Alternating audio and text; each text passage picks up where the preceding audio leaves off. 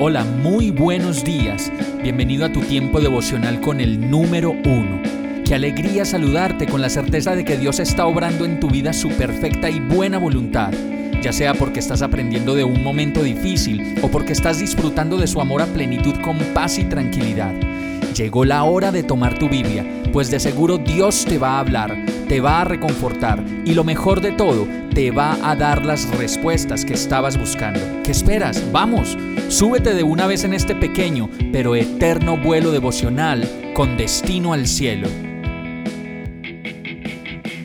Y el mensaje de hoy se llama La luz del mundo. Juan 8:12 dice, Jesús habló una vez más al pueblo y dijo, Yo soy la luz del mundo. Si ustedes me siguen, no tendrán que andar en la oscuridad, porque tendrán la luz que lleva a la vida. Hoy se celebra el Día de las Velitas en muchas partes del mundo y la verdad, detrás de esta celebración hay mucha superstición y muchas otras tantas creencias que no son bíblicas. Todas estas cosas que suceden nos llegan a alejar del verdadero anhelo de la Navidad y desde luego el mayor y más alto propósito, que es el de conocer mucho más a Dios.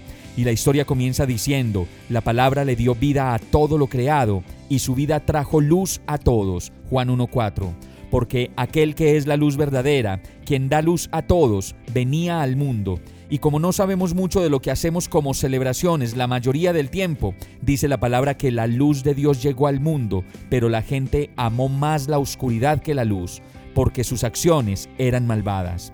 Qué bueno que hoy en medio de la celebración verdaderamente pudiéramos escoger la luz de Dios y renunciar definitivamente a todo aquello que se vuelve en nosotros oscuridad y acciones malvadas. Sigue la palabra diciendo, mientras que estoy aquí en el mundo, yo soy la luz del mundo, y mi luz brillará para ustedes solo un poco más de tiempo. Por eso caminen en la luz mientras puedan, para que la oscuridad no los tome por sorpresa, porque los que andan en la oscuridad no pueden ver a dónde van.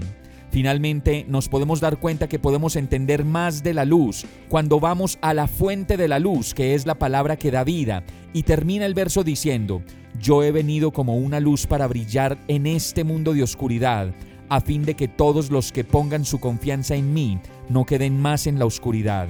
Pues Dios, quien dijo que haya luz en la oscuridad, hizo que esa luz brille en nuestro corazón para que podamos conocer la gloria de Dios que se ve en el rostro de Jesucristo.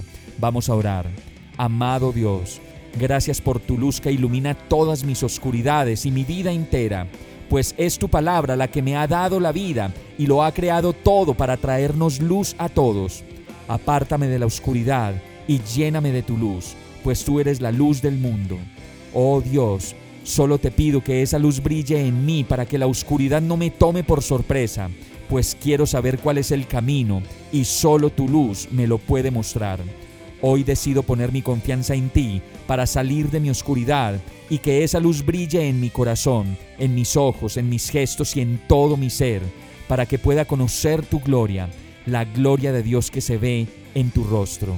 Y todo esto te lo pido, agradecido y confiado, en el nombre de Jesús. Amén. Hemos llegado al final de este tiempo con el número uno no te detengas, sigue meditando durante todo tu día en Dios, descansa en Él, suelta los remos y déjate llevar por el viento suave y apacible de su Santo Espíritu. Solo compártelo con quien lo necesite y ames. Hoy, de la mano de Dios, todo será un gran día. Para más información visita nuestra página www.iglesiabierta.com o llámanos al 313-334-0116. Oramos y rogamos para que cada día te enamores más de Dios y para que no pares de pasar todo tu tiempo con el número uno